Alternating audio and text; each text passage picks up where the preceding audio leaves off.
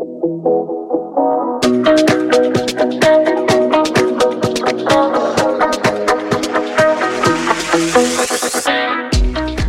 et bienvenue dans l'épisode 8 de Sacré Numéro, le podcast de l'énéagramme. Aujourd'hui, j'ai la chance de commencer les interviews des profils relationnels avec Annalou. Salut Annalou. Salut Camille. Alors Annalou est une grande curieuse qui fait plein de choses différentes. C'est surtout une belle créatrice d'histoire. C'est aussi celle qui a trouvé le nom de ce podcast. Alors je suis encore plus honorée de ta présence et merci d'avoir bien voulu te prêter au jeu de l'interview. Inutile de te dire, Camille, que c'est une grande joie pour moi et une grande fierté d'avoir trouvé le nom de ce podcast. Je l'ai pris comme une affaire personnelle. Donc je suis très heureuse d'avoir euh, gagné le pompon. Ouais, c'est elle, le sacré numéro. Et bah d'ailleurs, ça reboucle avec euh, la créatrice euh, d'histoire. hein. Voilà, c'est toi qui as créé un petit peu l'histoire aussi. En tout cas, tu as fait partie de cette histoire-là. Moi, je suis euh, très heureuse de ça.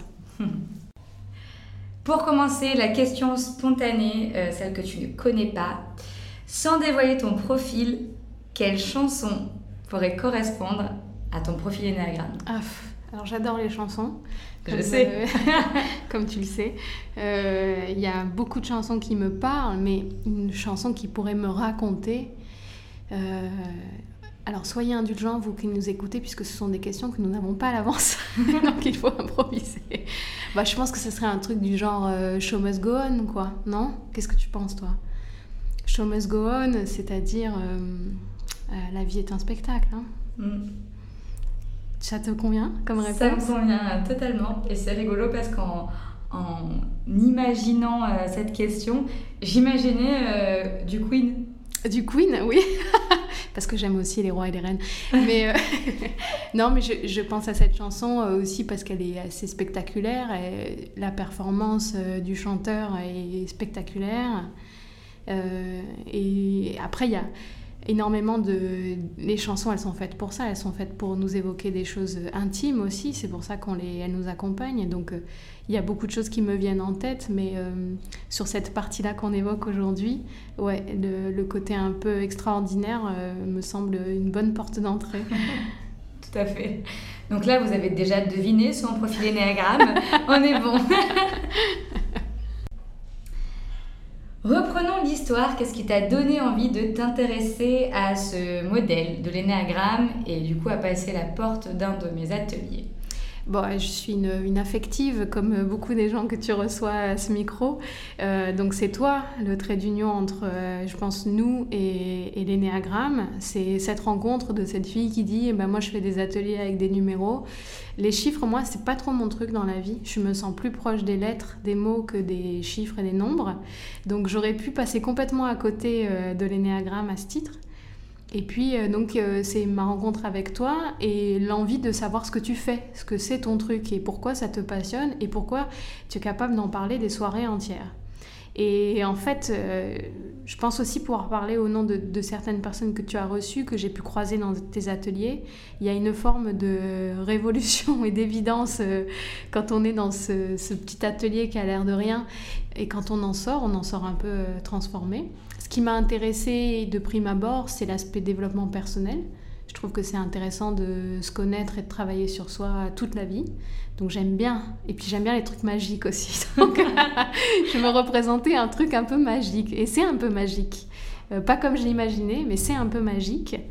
Et je, pense qu'on on échangera là-dessus. Et je suis prête aussi à échanger avec euh, les personnes que ça intéresse. Mais euh, il y a un cheminement qui se passe entre le moment où on rentre dans l'atelier et où on se fait une idée de ce que c'est et quand on en sort qui est vraiment stupéfiant. Si je synthétise, euh, ton envie, c'est d'abord avec euh, les soirées où je t'ai raconté ce qu'était ce fameux modèle de l'énagramme, qui a du coup attisé ta curiosité. Et, euh, et en même temps, euh, un modèle qui est dans le développement personnel et Qui me parlait, ouais. C'est vraiment ouais, de la curiosité. Puis il y y, a aussi un truc un peu grégaire, il faut que je vous le dise, c'est que dans mon bureau, à un moment donné, les gens ne parlaient qu'en numéros. C'est-à-dire que mes deux coworkers, euh, en fait, modélisaient le monde avec des numéros. Oui, mais lui, tu sais, bah lui c'est un 3, bah ouais, c'est évident. Ah ouais, ouais, mais elle, tu vois, c'est plutôt une 9. Et donc, à un moment donné, si on se forme pas à l'énéagramme, on passe un petit peu à côté de la vie du bureau, quoi. Et ouais. Donc euh, ça m'a aussi donné envie de, de comprendre de quoi on parle Et, et, et j'ai fait partie de ces gens insupportables par la suite qui ne parlent qu'en numéro. C'est-à-dire, ben moi j'ai un problème avec elle, c'est une 6, quoi, clairement. Et, et, là où ils sont très forts, les autres, c'est qu'en plus ils connaissent un peu les. Parce qu'il y a un niveau après où on a des ailes, etc. Voilà, bon. Et donc eux, ils sont très au fait de ça et moi pas encore. On va travailler ça. Je te mettrai dans la confidence. C'est vrai que l'énéagramme, merci d'en parler parce que j'en ai pas parlé, mais il peut y avoir un petit côté un peu sectaire quand même, avec un vocabulaire commun et très codifié. Et si tu le maîtrises pas, tu es un peu en dehors du truc et, euh, ça peut vite faire ça. Donc tant mieux que ça t'ait amené euh, à l'atelier et, à la découverte de ton sacré numéro. On peut parler de comment ça se passe en atelier quand même bah, Bien sûr, c'est vachement drôle. Non, parce que quand on arrive, tu, tu, nous fais un préambule un peu. D'ailleurs, euh, je t'en parlerai parce qu'il y a des choses qui m'ont beaucoup marqué et qui sont à mon avis très pertinentes quand on, on se pose la question de son numéro. En fait, je sais pas si ça fait ça aux autres, mais on arrive un peu avec l'idée du numéro qu'on a, quoi. On se dit, bah moi, c'est clair que je suis... Typiquement, moi, je pensais être un 2. Ce côté, euh, aimez-moi, bon sang, mais aimez-moi, euh, ça, me, ça me parlait, quoi. J'étais sûre d'être un 2. Et, et, en fait, donc tu nous donnes en, préambule quelques conseils pour identifier. Et parmi lesquels, il y a, euh, est-ce que, est que vous vous souvenez qui vous étiez à 15 ans? Qui vous étiez à 15 ans? Souvent quand on fait une thérapie, on, se, on parle un petit peu à son enfant intérieur. Donc là, c'est à son adolescent intérieur, qui est une période pour moi qui a été hyper charnière. Et qui vous étiez à 15 ans. Et puis tu as dit aussi, souvenez-vous que votre numéro, il va vous démanger un peu. Il va, il vous plaît pas en fait. Si vous êtes trop confort, c'est que c'est peut-être pas votre numéro. Et moi, j'étais très confortable avec le 2. Le truc euh, donner, recevoir et tout, euh, euh, ça me, c'était très confort pour moi. Et quand je suis arrivée au bout du parcours, donc euh, bon, ça commence de manière très amusante. Hein. on, a des petits euh, euh, trucs de couleurs et donc notre couleur donne un peu notre humeur, etc. Donc on a, il y a un côté très récréatif au départ. On suit, on suit Camille dans, une salle, dans l'espace, et on passe d'un numéro à l'autre et on l'interroge. Et au bout des neuf numéros, je me suis rendu compte que j'étais très très en confort avec le, le 2, qui donc je vous le dis, hein, spoiler alerte, n'est pas mon numéro. Et, euh, j'ai découvert après, en allant puiser au fond de moi, que euh, effectivement mon profil me dérangeait un peu. Ouais. C'est un indicateur. c'est pas obligatoire, mais ouais, en fait, c'est ça démange. C'est en général, euh, ça démange, ça gratte. Ouais, j'ai dû dire mm. ça quand ça gratte. Mm. c'est vrai que c'est une de mes expressions. C'est pas confort. Ça veut dire qu'on vient mettre le, doigt sur quelque chose, voilà, sur lequel on n'a pas trop envie. Et donc, du coup, souvent, ça peut en effet être un bel indicateur. Mm, mm. Comment tu as trouvé euh, ton numéro? C'est-à-dire, toi, dans l'atelier, bon, un long moment, tu as pensé être un, numéro 2. Moi, je pensais être un numéro 7, tu vois. Donc, la première fois que je l'ai fait, donc je, je, me reconnais bien dans, mais bien sûr, ça va, c'est trop cool, ce numéro, il va bien. Et à la fin, du coup, tu dis, il y a, quelque chose qui s'est passé où tu dis, non, en fait, euh, à vers 15 ans et euh, le profil qui me gratte le plus, qui me dérange le plus, c'est un autre profil en fait. c'est de toi à toi en fait que tu as trouvé ça. Bah, en fait, ce qui est intéressant dans l'énéagramme, c'est que les, ce qu'on explore quand on explore un profil, un numéro, c'est pas forcément des, des, comportements, parce qu'en en fait, on a des comportements de 1, de 6, de, de 9, enfin, euh, en fait, on va vraiment aller chercher les, freins et les moteurs. Tu m'arrêtes, hein, c'est toi la professionnelle. Je te dis juste comment j'ai vécu les choses. Euh, on va chercher des choses plus intimes qui nous, qui meuvent dans la vie. Euh, donc moi, j'ai ce côté très structuré du 1, mais fondamentalement, je suis pas un 1. Je, je, peux avoir le côté parfois un peu fuyant dans le conflit du 9 mais fondamentalement c'est pas moi quoi. Et je trouve je me trouve des points communs avec euh, avec d'autres euh, numéros. Mais il y a, y a, quelque chose ouais, à un moment donné qui résonne euh, quand on, explore ses profils dans sa vie perso et puis ce qu'on veut pas vraiment affronter aussi. Alors quand on fait l'exercice de venir à un atelier Ennéagramme, en tout cas c'était mon cas, j'étais dans une démarche euh, euh, d'ouverture et de sincérité avec moi-même. L'idée c'est d'être meilleur à la sortie. Donc j'ai dû m'avouer que ouais, ce profil qui, qui m'agace un peu me ressemble furieusement quoi. Alors, dernière question avant que tu puisses dire ton profil, le clamer euh, et le revendiquer. Qu'est-ce que tu aimes dans ton profil? Qu'est-ce que tu adores? Qu'est-ce qui te fait dire que il est, même s'il rate un peu, il est assez super quand même ce profil? Et à l'inverse, euh, justement, qu'est-ce qui t'a dérangé? Qu'est-ce que tu te fais dire hum, Je suis un peu comme ça? Euh, ce que j'aime, ce qui est le plus valorisant du moins, c'est euh, le côté artiste, que je refusais un peu, mais qui finalement me fait plaisir, le côté un peu, justement, vous voyez, c'est ça qui reboucle avec Show Must Go On, c'est le côté un peu éclatant et spectaculaire de ce profil qui, qui me plaît. Et dans les choses qui me plaisent moins, euh, il y a ce côté hystéro de service, toujours à se faire remarquer, euh, euh, parfois peut-être à, tirer la couverture à soi, avoir besoin d'être vu, entendu, et donc à imposer imposer ses codes. Ça, ça me dérange davantage. Euh, euh, je ne dis pas que c'est pas vrai, je dis pas que je le suis pas, mais euh, c'est pas ce, qui me, ce que je trouve le plus valorisant. Ouais. J'ai l'impression que du coup, ce que tu aimes et en même temps ce que tu aimes moins va ensemble. Bien sûr, oui, ouais. Ah bah oui, les défauts et les qualités, bien sûr. Mais je pense que c'est le cas dans tous les profils, dans les euh, quand on regarde un petit peu, on explore un profil, on va aller chercher euh, les limites, les limites euh, positives et négatives, comment ça s'exprime de manière géniale et comment ça peut être un vrai handicap pour sa relation aux autres en fait et à soi-même. Donc euh, bien sûr c'est un profil qui est très euh, ambivalent et du coup très extrême aussi. Euh, alors je sais pas si tous les profils se vivent comme ça mais, mais j'ai le sentiment que celui-là est assez extrême dans ses bons et ses mauvais côtés.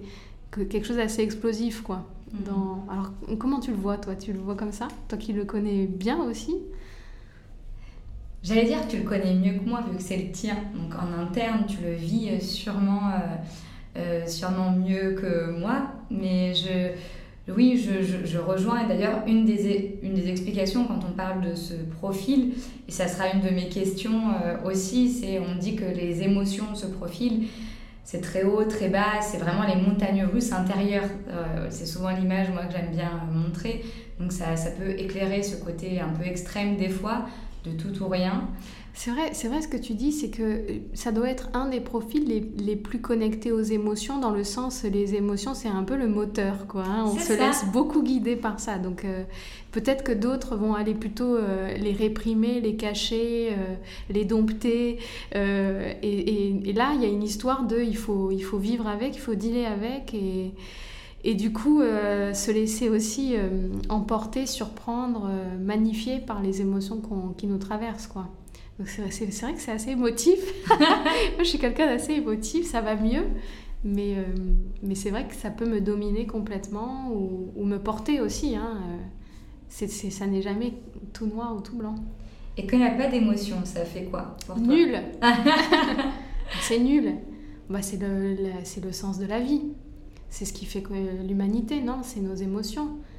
Et, euh, et, je trouve qu'il y, y a, des belles choses dans toutes les émotions, même celles qui sont catégorisées comme euh, négatives. Je trouve par exemple qu'on fait un mauvais procès à la colère, qui pour moi a été euh, un moteur extraordinaire, qui m'a poussé à faire des choses que j'aurais pas faites, la, la rage je trouve parfois chez mes jeunes collaborateurs que ça manque un peu de rage et de colère et de, et de feu, quoi. Donc je trouve qu'on fait un mauvais procès à la colère qui effectivement peut être ravageuse comme le feu peut être dévastateur. Mais ça peut être sympa un petit, un petit feu comme ça chez soi aussi, hein, donc euh, il faut l'utiliser ça. Et il y a des émotions, ouais, je trouve, qui sont... Euh, euh, il y, en a que j'aime pas du tout et, qui me sont plutôt étrangères, comme euh, euh, l'envie par exemple. L'envie, c'est j'ai rencontré il y, a, peu de temps quelqu'un qui est dévoré par euh, la jalousie, l'envie, et je trouve que ça c'est un vilain défaut, c'est une vilaine émotion. Mais la plupart me semblent très sympathiques et je trouve qu'elles donnent effectivement du grain et du sel à la vie, quoi. c'est haut en couleur. Ouais, ouais, ouais, non, mais euh, enfin, je sais pas comment vous vivez les choses, mais on regarde un film euh, pour euh, avoir des émotions, on, la, la, musique, l'art, c'est fait pour avoir des émotions, nos interactions avec les autres sont faites de ça, le rire, donc la joie, la, le, être ému, c'est hyper beau. Enfin, la mélancolie, par exemple, je trouve c'est une très belle émotion, même si bah, c'est triste, bien sûr c'est triste, mais il y a quelque chose de très joli dans la mélancolie. Donc, ouais, c'est vrai que les émotions guident ma vie et mon métier, c'est de, de travailler avec et de les transmettre. Donc euh, j'aime bien ça. Ouais, c'est vrai, non, c'est un, un, profil d'émotif et de et, et, je trouve que c'est pas négatif quoi là-dessus. Et vu qu'on est dans les profils relationnels, ne peux que te poser la question quelle est la place des autres euh, dans ta vie ou du moins quelle relation tu as à l'autre? Euh, bah, J'aime beaucoup les autres. c'est pour ça que je me sentais pas mal d'eux. C'est parce que leur avis compte pour moi, euh, leur regard compte. Euh, alors, par contre, contrairement aux deux, euh, si je suis tout à fait honnête, les gens me passionnent, j'adore écouter leur vie. Ça, ça m'embête pas du tout, moi, les gens qui disent Excuse-moi, je te raconte ma vie. Non, non, mais continue, parce que ça m'intéresse vraiment et tout le temps. Euh, parce que la psychologie, euh, la psychogénéalogie, tout ça, c'est des choses qui me passionnent vraiment. En revanche, euh, je me sens différente des autres. C'est-à-dire que c'est très important pour moi le regard qu'ils portent sur les choses et sur moi, mais j'ai besoin pour être heureuse qu'ils voient que je suis extraordinaire. Il faut qu'ils le constatent. Il ne faut pas qu'ils passent à côté de cette évidence. Donc, je trouve que c'est pour le coup un, vilain défaut de penser comme ça, mais si je suis honnête, c'est une réalité, je me sens pas comme les autres. Je le ressens et j'aime qu'on le ressente. En revanche, euh, parce que évidemment, il y a un côté monstrueux là-dedans. Et monstrueux, j'entends vraiment le, sens premier dans monstrueux, il qu'il faut montrer. Euh, et voilà, moi j'ai besoin de montrer euh, ma différence. Euh, ça me fait plaisir quand elle est notée, je trouve ça monstrueux, mais je me sens profondément altruiste. Je suis capable de faire beaucoup de choses pour les autres sans y voir forcément un intérêt direct. Le seul peut-être intérêt que j'en retire, c'est ah ouais, Analou, elle est capable de faire ça pour les autres. C'est donc différenciant. Mmh. Donc ça, c'est une réalité, c'est ça qui m'a un peu accrochée avec euh, mon profil quand euh, on a balayé euh, les possibilités. ce côté, je le disais tout à l'heure dans les, dans les choses qui me rebutent un peu, ce côté un peu hystéro dans le sens je suis différente. Donc j'arrive en retard pour que tout le monde ait bien remarqué que je suis arrivée. Et il y a ce côté qui me, qui me dérange. Mais c'est vrai que hum, c'est une réalité que je sens au, fond de moi, euh, euh, plus jeune, à 15 ans justement. À 15 ans, euh, j'étais persuadée d'avoir un destin, d'avoir une vie à part.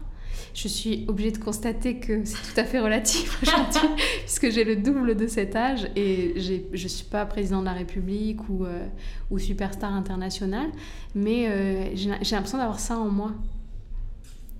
C'est dingue. Hein et je me souviens, c'était ce moment-là dans l'atelier où tu as dit en fait, ça y est, je, oui, je comprends que euh, moi, à 15 ans, je me destinais. Justement, j'avais l'impression qu'il y avait quelque chose de grand qui m'attendait. Il y avait, enfin voilà, j'ai ça en image. Ouais. Je sais pas si c'est exactement tes mots, mais tu avais dit ça, ouais. C'est clair, c'est ça qui m'a fait un peu euh, euh, basculer. C'est ce truc de quand j'ai repensé à moi à 15 ans.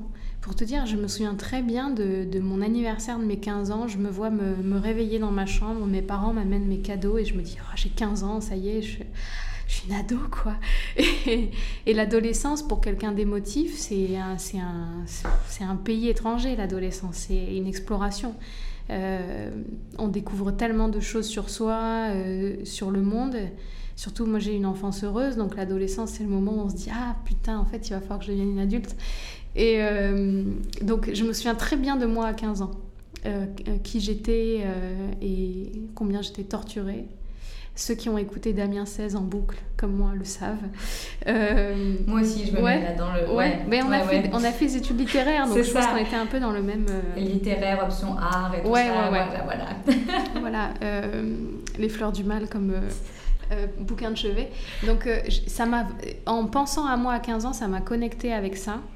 Euh, et, aussi en me disant, en fait, tu, tu refuses ça, tu refuses euh, ton côté euh, artiste, parce que je trouve les artistes un peu agaçants dans leur névrose. Donc, je refuse un peu ce statut-là, mais plus que, que, le côté artiste, ce que ça m'a permis de j'ai pris conscience de quelque chose et d'ailleurs tu m'as beaucoup aidé parce que Camille Baucher est aussi coach professionnel, je ne sais pas si vous le savez, et donc elle m'a beaucoup aidé en coaching professionnel à accepter que j'avais besoin de lumière dans ma vie et de, et de spectacle en fait et qu'il fallait, euh, il fallait affronter ça et, et, en mettre plus dans son quotidien pour, pour être bien, pour répondre à un besoin.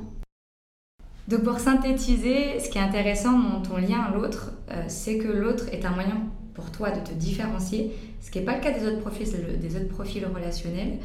Et ça, vous le verrez dans les prochaines interviews. Et c'est ça, toi, qui t'a permis de te positionner sur ton profil. Justement, on y arrive c'est après tout ça, tous ces mots-clés euh, qui warning depuis tout à l'heure sur euh, me sentir différente, euh, cette parole un peu authentique, le besoin d'être dans la lumière, en même temps une forme voilà, de montagne russe des émotions. Si tout ça, après tout ça, vous n'avez pas reconnu le sacré numéro d'Analou, il y a un problème. Là, il faut vraiment aller revoir vos copies et réécouter le podcast numéro 7. Alors, Analou, euh, dis-nous, dévoile-nous euh, ton sacré numéro. Mais je suis un 4.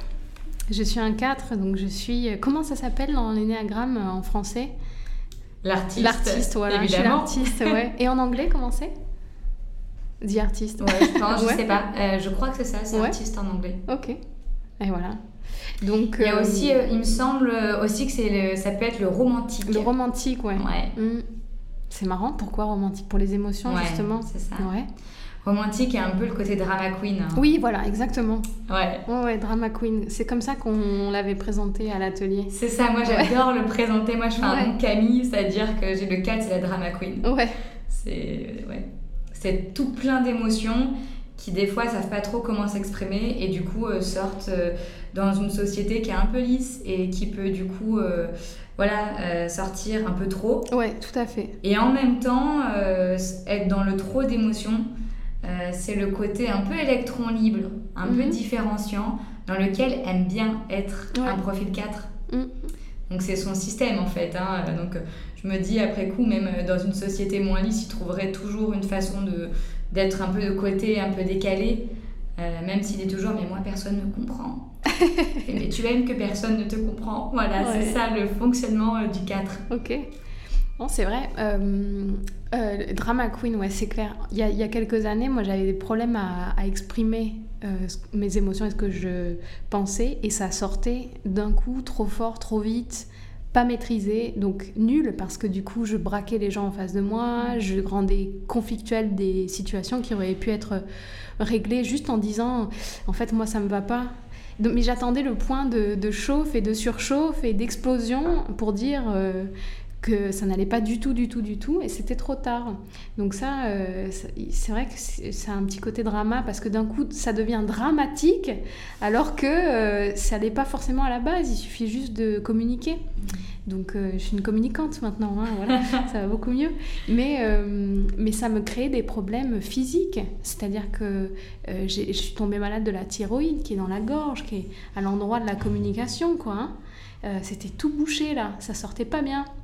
Donc il y a eu une, une phase euh, un peu intermédiaire, un peu chiante, où euh, je me forçais à tout dire tout de suite. Et du coup, j'étais dans l'ultra sincérité, l'ultra franchise, mais pour tout. C'est-à-dire, ah non, en fait, tu vas pas poser ta tasse de café ici, ça me dérange parce que ça fait des marques sur la table. Et c'est méga chiant. mais bon, c'est un mauvais exemple parce que je m'en fous des traces sur la table, mais euh, je m'étais forcée à tout dire tout le temps, tout de suite, pour éviter les, les geysers euh, de, communicationnels qui vont pas du tout.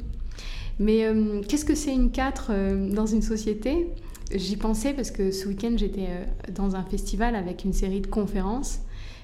une 4, c'est la fille ou le type qui va forcément poser une question à la fin de la conférence et qui va poser une question qui n'est pas vraiment une question, qui est plutôt une remarque pour expliquer au conférencier qui lui est sur scène que tu as compris le coup, tu vois. Et, euh, et je me dis ça, typique 4. Alors je me suis retenue, hein, je ne l'ai pas tellement fait, mais j'étais capable de... Et, j'attends que le conférencier reconnaisse en moi euh, l'intelligence et la pertinence de ma remarque, tu vois. Hmm. Sinon c'est raté. cette différence. Oui, bah en fait, je, je, force un peu le trait parce qu'évidemment dans la vie ça se passe de manière beaucoup plus smooth. Mais, euh, mais c'est vrai que, et notamment plus jeune, j'envisageais pas euh, d'aller dans une soirée ou dans un, un groupement et de pas me faire remarquer. C'était pas envisageable, c'est raté. Hmm. Aujourd'hui, plus. Aujourd'hui, c'est plus acceptable. Si euh, ça ne c'est pas ça m'intéresse pas de me faire remarquer parce que pour mille raisons, je, je, vais rester tranquille et rester anonyme et c'est ok, ça va mieux. Mm.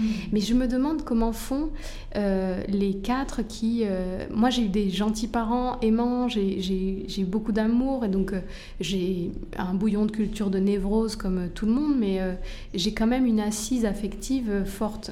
Donc ça me, ça me porte aussi, ça me sécurise. Je me dis, quand on a un profil 4 et que on n'a pas ça, mais ça doit être un enfer, la vie. Ça, tout doit être tellement... Euh, et justement sur les émotions, sur le drame, euh, ça doit être tellement un marasme d'émotions, l'existence, ça doit être terrible. Non? Tu en connais? J'en ai rencontré, euh, j'en ai rencontré notamment par l'énéagramme et l'énéagramme a apporté une forme de sécurité. Ouais. De dire ça existe. Ah en fait ça existe. Ouais. je suis pas seule.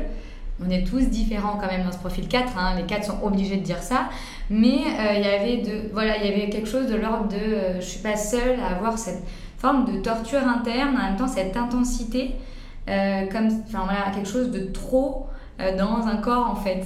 J'avais une personne qui m'expliquait ça et qui venait pour une question très professionnelle, ne sentait pas sa place dans son job. Et en fait, quand elle a mis les mots sur Ah ouais, ok, je suis profil 4 et elle n'avait pas d'assises euh, dans, dans, son éducation. Donc ça a vraiment voilà, recréé ça, une forme de, ouais, de sécurité, euh, en se disant je suis pas folle. En fait. Mais elle m'a dit je me rends compte que je suis pas folle. Ouais. Et c'est assez puissant quand même de, de, se rendre compte que oui, vous êtes plusieurs à être câblés avec un, un, petit câble de folie comme ça, mais c'est normal. Ouais. c'est vrai. C'est vrai qu'il y a un peu de folie là-dedans quand même. Hein c'est en tout cas ce que nous renvoient les autres. Ah, t'es folle. Elle est folle. Ou alors, elle est folle, tu vas bien t'entendre avec elle. Non, on ne s'entend pas entre nous. Ça n'est pas possible. C'est... bah, il, faut, il, faut, de la lumière. Donc, ah euh, si a, ouais, c'est vrai que 2-4 dans une pièce, c'est intéressant à voir comme, euh, comme dynamique là. J'aime bien, non, tu dis non de la tête. Il ne faut pas nous présenter. Non, je plaisante. Mais ça vous est sûrement arrivé ça. On vous dit, oh, tu vas trop bien t'entendre avec un tel, vous avez tellement de points communs. Et en fait, ça marche pas du tout. Alors, hors des numéros, etc., je connais pas le profil de tous les gens que je rencontre. Il y a ce truc aussi de. Euh, on, on, en rigole un peu avec l'énéagramme quand on est en soirée en disant, toi t'es ci, toi t'es là. Mais en fait, on est les seules personnes à pouvoir savoir ce qu'on est. Enfin c'est tellement intime. Euh, euh, ce que voient les gens de vous, c'est une partie de l'iceberg. Donc euh, ne vous laissez pas estampiller d'un numéro si ça vous parle pas du tout. Nous, on le fait parce qu'on est des sales gosses et qu'on joue. Mais en vrai, c'est très difficile de dire, même toi, je pense que tu, tu butes parfois à dire, toi, t'es plutôt ci, plutôt ça, tu dois avoir une intuition. Mais c'est dur de dire à quelqu'un quel numéro il est. Moi, j'ai en effet que des hypothèses. Et encore, c'est quand je connais la personne quand je l'ai vu plusieurs fois et voilà, j'ai eu des petites pistes. Par contre, oui, je te rejoins. Moi, je pense qu'il n'y a que la personne qui peut se sentir dans un profil. Euh, je trouve que tu en, en, es un, un, bel exemple. On aurait pu dire que tu étais un profil 2. Il s'avère que tu as un profil 4. Ça ne fait pas la même conséquence. Ça ne fait pas travailler de la même façon. Euh, dans notre interview, euh, Kevin disait la même chose. Euh, enfin, je pense que tous, à un moment, moi aussi, je pensais être un autre profil. Et je pensais être 7, après je me suis dit non, je suis 4, et puis finalement j'en suis un autre, teasing. Mais je ne suis pas cela. Donc oui, il faut se faire confiance. Et je pense que c'est ça aussi qui est difficile. Et en même temps, c'est ça qui amène la puissance du modèle. C'est qu'il faut, faire, il faut se faire confiance dans la connaissance de soi. on ne pose pas un, un diagnostic où je me dis pas, toi c'est sûr, tu es ce numéro. Mm. Je vais plutôt questionner pour que, en fait, à un moment donné, vous vous dites, ouais, en fait, moi je suis ce numéro-là. Et c'est là que ça marche. Il y a qu'un truc, moi, qui marche pas, qui est pas complètement aligné euh, par rapport à, euh, au modèle Enneagramme, parce que en fait, on, quand, on, quand on explore les profils, on donne un peu des événements clés dans l'enfance notamment.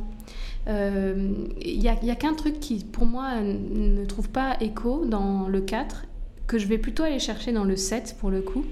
Euh, c'est que moi, un des trucs qui m'obsède, c'est la, la fin de la vie, la finitude de l'existence, le fait qu'on va mourir. Je citerai euh, Woody Allen qui dit les humains seront relax quand ils seront immortels, parce que moi, le fait de mourir un jour, ça me rend pas du tout relax.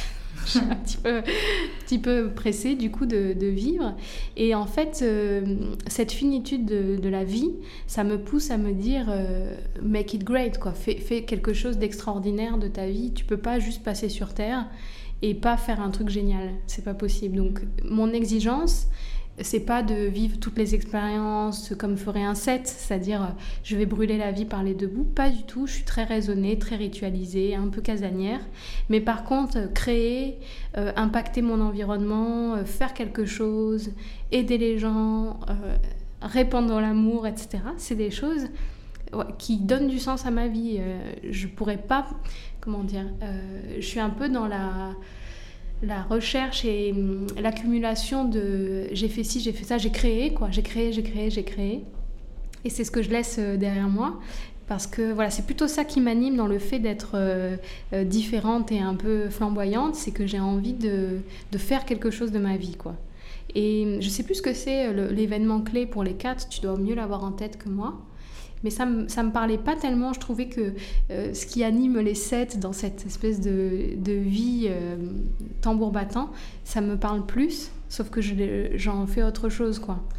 Oui, dans ce que tu dis, il y a l'événement clé, la peur. Alors, l'événement clé euh, du 7, c'est à un moment donné, j'ai eu une, une expérience, une situation, j'ai ressenti globalement une grande tristesse, et du coup, je rejette cette tristesse. Voilà. Et cette tristesse-là, elle est en lien souvent avec des expériences justement de souffrance, d'enfermement et de mort. -hmm. Voilà. Et donc, vu que je ne veux plus ressentir ça de ma vie, je mets en place un mécanisme de déni qui me fait que la vie est belle. Ce qui est en effet pas ton cas, parce que tu parles de mélancolie tout à l'heure, de toutes ces ouais, émotions-là. Ouais. Euh, l'événement clé, en fait, ce qui est intéressant, ce que tu dis, c'est que l'événement clé euh, du 4, souvent, il s'en souvient pas. Ah ouais Et oui. Alors, l'événement clé du 4, c'est euh, j'ai vécu une forme de fusion dans ma vie.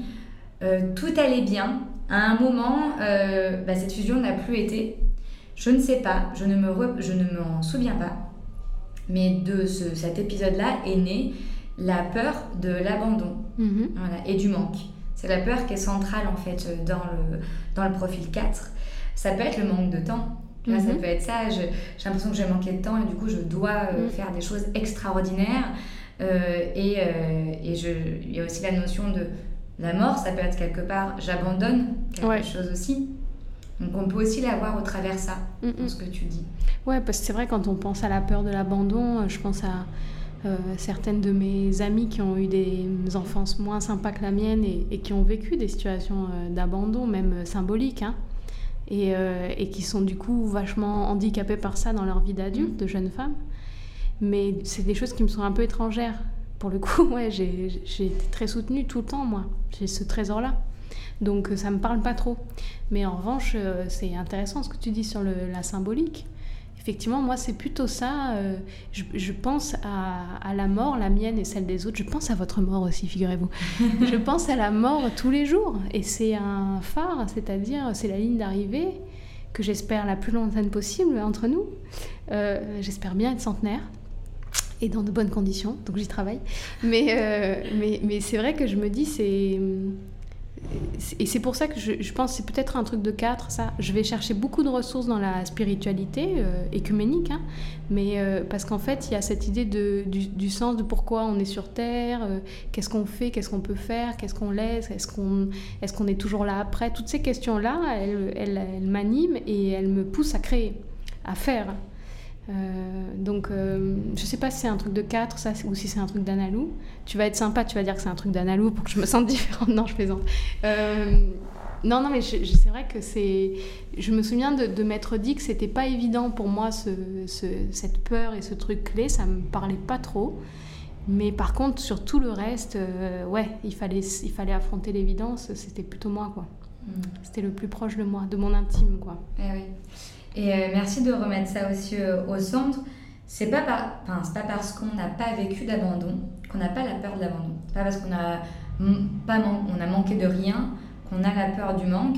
Euh, L'événement clé d'ailleurs du 4, il dit bien euh, j'ai vécu une, une fusion. Mm. Une fusion, ça peut être une enfance parfaite, une enfance où j'étais dans un cocon avec mes parents, avec euh, mes frères et sœurs, et à un moment donné, je l'ai perdu. Ça ne veut pas dire que toute la famille, euh, il s'est passé un événement dramatique. Ça peut être juste, en fait, j'ai grandi et je suis devenue adulte. Ça peut être ça, en fait. Hein. Mm -hmm. Et j'ai compris que j'étais aussi différent.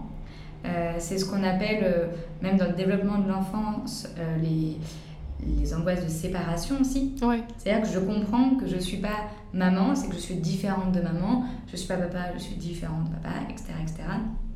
Je suis Analou, voilà. Et donc là, je capte qu'en fait, la relation, c'est pas forcément celle que, à partir de laquelle je m'étais construite. Et donc, dans cet espace-là, il se crée en fait une forme d'angoisse, ça s'appelle l'angoisse de séparation, mais il, se crée du coup une peur euh, sous-jacente qui peut être l'abandon et, le, euh, l'abandon et le manque euh, de cette relation. Et donc j'ai besoin, qu'est-ce qui va combler ce manque? Les émotions. Ouais, mais c'est vrai. Mais... Et l'intensité de ces émotions.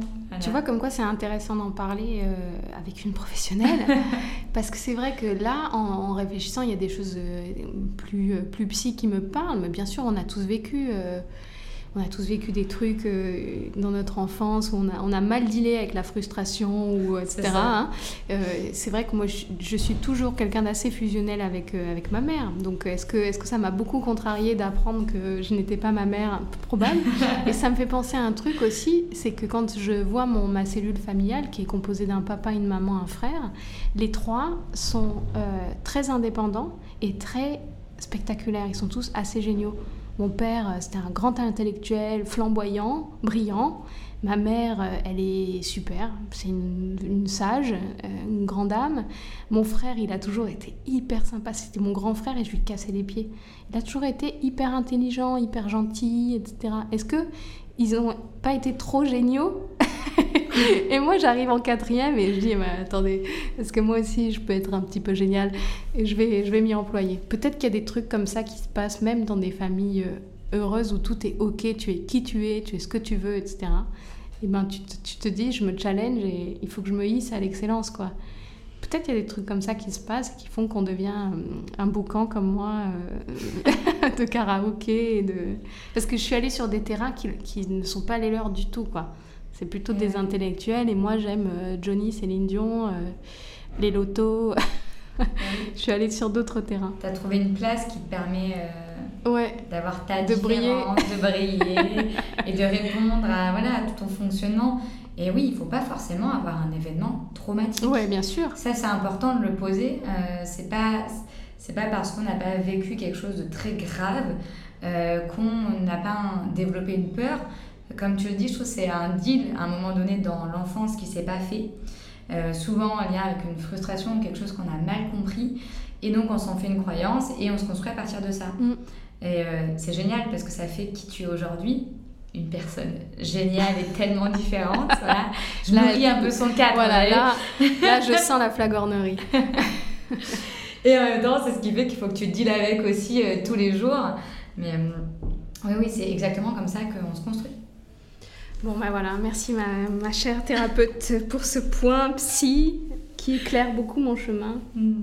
Non, mais c'est vrai ce que tu dis, on est pétri de plein de choses. Euh, on est pétri de plein de choses enfin je sais pas de tout ce qu'on a vécu et effectivement c'est pas forcément des traumas quoi et souvent je trouve que les traumas c'est l'arbre qui cache la forêt c'est à dire qu'on s'arrête un peu beaucoup sur un truc qui a été extrêmement difficile mais qui est en fait assez anecdotique euh, sur un parcours de vie mm. c'est terrible, par exemple à l'échelle d'une famille, une perte, etc. C'est terrible.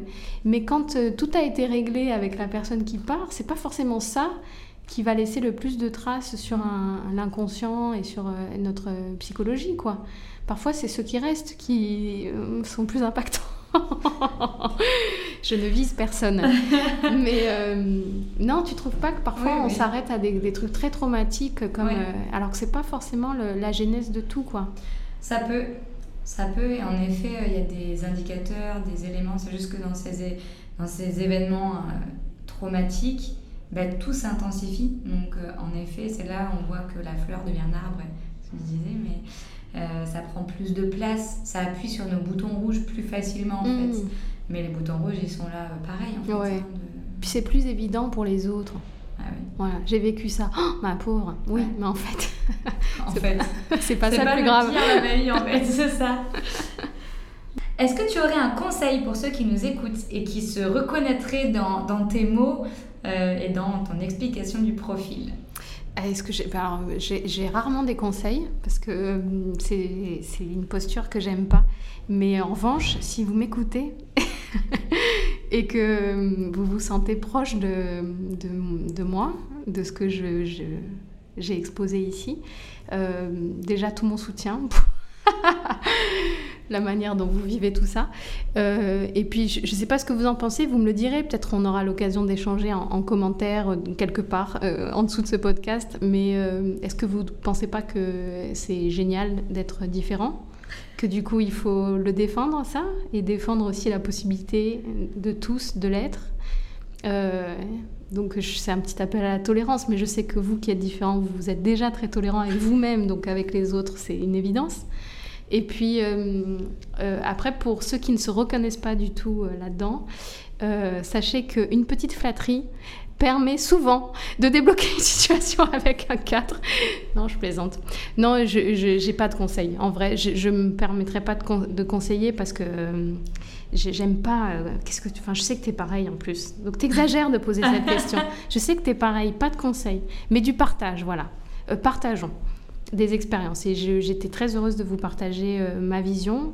En plus, comme vous le savez, dès qu'il y a un micro, je suis extrêmement contente. Ça répond à un vrai besoin chez moi. Donc j'étais contente de partager cette vision et j'ai vraiment souhaité être très honnête pour euh, honorer ton invitation Camille et être euh, très transparente sur, euh, sur ce que c'est, même si c'est assez pénible de révéler aux gens les coulisses de l'exploit. Mais ça me tenait à cœur de faire un exercice de franchise. Voilà. C'est un peu les deux mots-clés du profil 4, c'est authenticité et différence. Là, je pense qu'on est bien là-dedans. Merci euh, en effet pour ta franchise et ton, ta sincérité. Euh, je trouve qu'on a eu aussi un bel exemple. On dit que le 4, il parle en mode théâtral et du coup, on a parlé du drama queen. Mais ça peut être aussi, euh, je, trouve qu'on le voit bien là, toi, comme tu expliques. le profil 4 avec des mots, des mots un peu différents. c'est pas forcément parler fort, c'est pas forcément prendre de la place, ou, mais, mais, ça peut être aussi ça le mode théâtral, c'est partir d'un point A et euh, raconter une histoire, une épopée pour arriver au point B. Je trouve qu'on en a eu aussi un bel exemple.